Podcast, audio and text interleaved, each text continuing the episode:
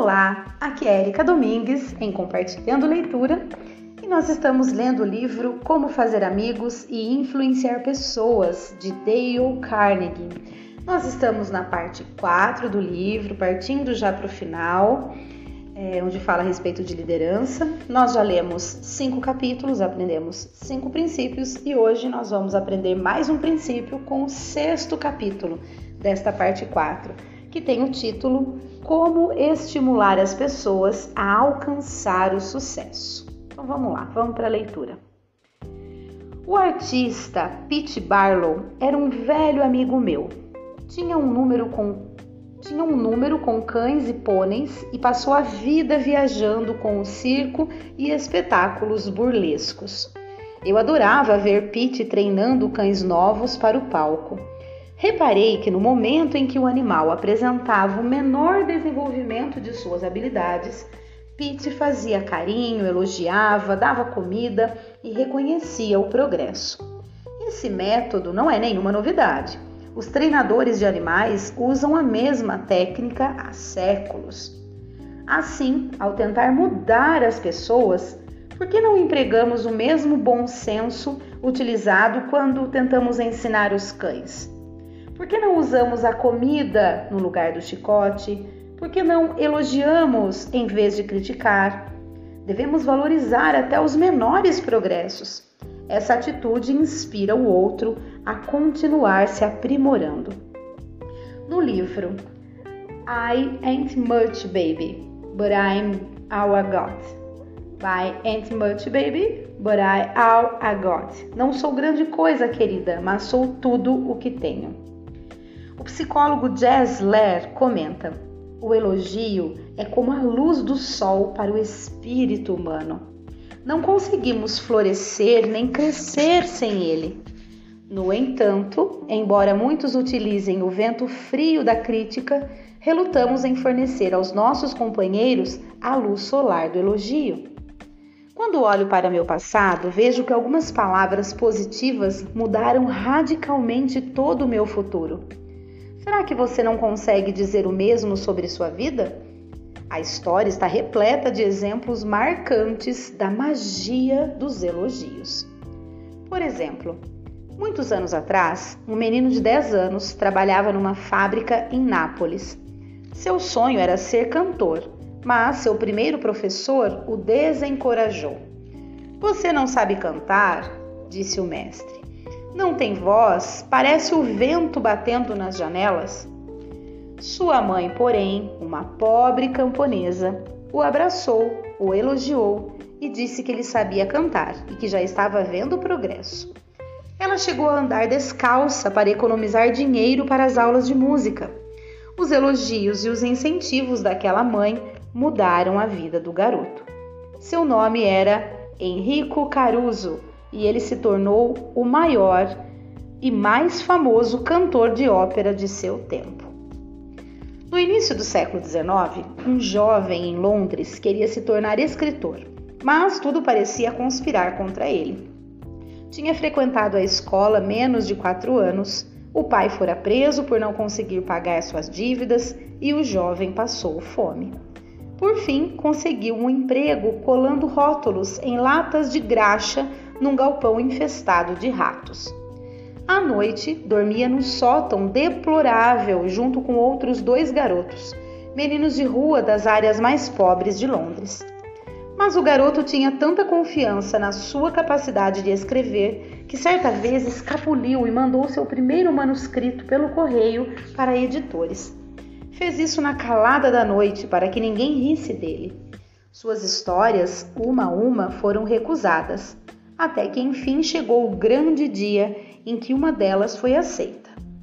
Verdade, ele não ganhou um tostão, mas recebeu elogios e reconhecimento de um editor. Ficou tão empolgado que vagou pelas ruas sem rumo, com lágrimas no rosto. O reconhecimento que recebeu ao conseguir publicar uma história foi determinante para o jovem pois se não fosse aquele encorajamento, talvez ele passasse a vida inteira num galpão infestado de ratos. É possível que você já tenha ouvido falar do garoto. O nome dele era Charles Dickens. Outro menino de Londres ganhava vida trabalhando como vendedor no armazém. Ele tinha que acordar às 5 da manhã, varrer a loja e dar duro 14 horas por dia. Era um trabalho brutal e ele detestava. Depois de dois anos, não aguentou mais. Certa manhã, acordou, não esperou sequer o café e caminhou mais de 20 quilômetros para conversar com a mãe, que trabalhava como empregada doméstica. Ele estava fora de si.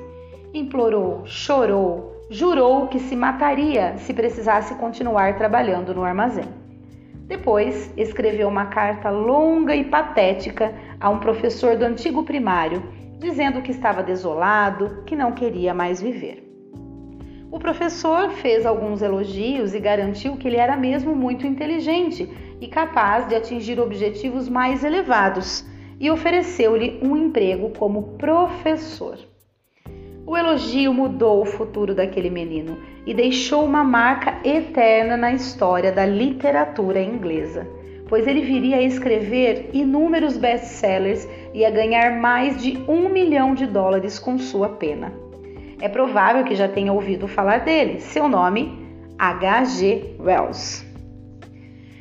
Usar elogios no lugar de críticas é o conceito básico dos ensinamentos de B.F. Skinner. Em seus experimentos com animais e seres humanos, o grande psicólogo demonstrou que quando a crítica é minimizada e o elogio é enfatizado, as coisas boas que as pessoas fazem são reforçadas e os pontos fracos se atrofiam por não receberem qualquer atenção. John Ringspaw, de Rock Mountain, Carolina do Norte, aplicou esse conceito ao lidar com os filhos. Parecia que, assim como acontece em tantas famílias, a principal forma de comunicação dos pais com as crianças era a gritaria. E, como ocorre em tantos casos, depois de cada gritaria, as crianças pioram em vez de melhorar, e os pais também. O problema parecia não ter solução. Para resolver a situação, o Sr. Ginspaw resolveu que iria pôr em prática alguns dos princípios que vinha aprendendo no nosso curso. Em sala de aula, ele relatou: Decidimos tentar os elogios em vez de atacar os erros deles. Não foi fácil, pois só enxergávamos os pontos negativos de tudo o que faziam. Era muito difícil achar o que elogiar. Por fim, em certo momento, encontramos algo digno de reconhecimento e dentro de um ou dois dias eles pararam de fazer as coisas mais terríveis. Em seguida, alguns dos outros problemas começaram a desaparecer. Eles passaram a tirar proveito dos elogios, chegaram a se esforçar para fazer o certo.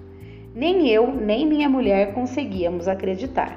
Claro que essa situação não durou para sempre, mas depois que a poeira assentou, no geral eles estavam bem melhores. Não era mais preciso brigar o tempo todo. As crianças faziam muito mais coisas certas do que erradas. Tudo isso foi resultado de elogios aos menores progressos dos filhos, em vez de apontar e recriminar tudo que faziam de errado. Esse método também funciona no trabalho. Kate Hopper, de Woodland Hills, Califórnia, aplicou o princípio em sua empresa. Certa vez recebeu um material de sua gráfica com qualidade excepcionalmente alta. O gráfico responsável era um funcionário novo que vinha tendo dificuldades para se adaptar ao trabalho. O chefe dele estava aborrecido com o que considerava uma postura negativa e pensava seriamente em demiti-lo. Quando o Sr. Hopper foi informado da situação, dirigiu-se pessoalmente à gráfica e teve uma conversa com o rapaz contou que estava satisfeito com a qualidade do trabalho e salientou que era o melhor que tinha visto por ali havia muito tempo. Apontou todas as qualidades do trabalho, explicando como a contribuição do jovem era importante para a empresa. Em questão de dias, houve uma reviravolta completa.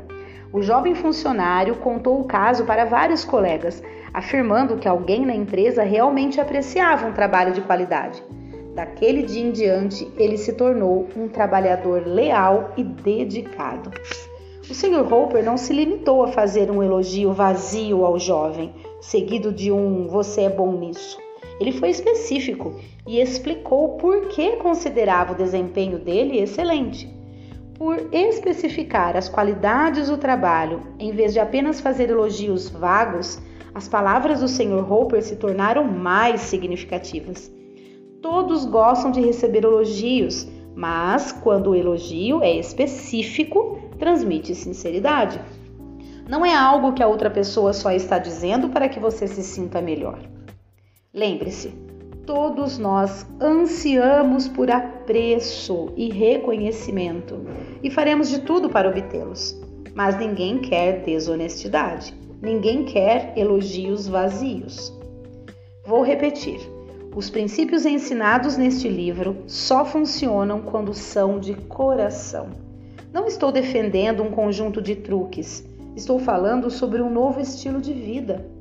Se inspirarmos as pessoas a perceberem os próprios tesouros ocultos, poderemos fazer bem mais do que mudá-las.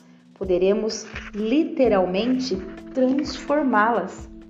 Exagero? Então leia as sábias palavras de William James, um dos mais notáveis psicólogos e filósofos que os Estados Unidos produziram. Vamos lá, vamos à frase dele. Comparados ao que deveríamos ser, estamos apenas meio acordados. Usamos uma pequena parte de nossos recursos físicos e mentais. Em linhas gerais, o indivíduo está longe de usar todo o seu potencial. Ele dispõe de diversos poderes que não costuma usar. Sim, você tem diversos poderes que não costuma usar, e um deles é a capacidade mágica de elogiar e inspirar as pessoas a perceberem suas possibilidades latentes. As habilidades murcham diante da crítica e desabrocham à luz do encorajamento. Para se tornar um líder mais eficiente, elogie todos os progressos, mesmo o menor deles. Seja caloroso ao demonstrar reconhecimento e pródigo nos elogios. E assim nós terminamos o nosso capítulo 6, aprendendo o sexto princípio, que é elogie todos os progressos, mesmo o menor deles.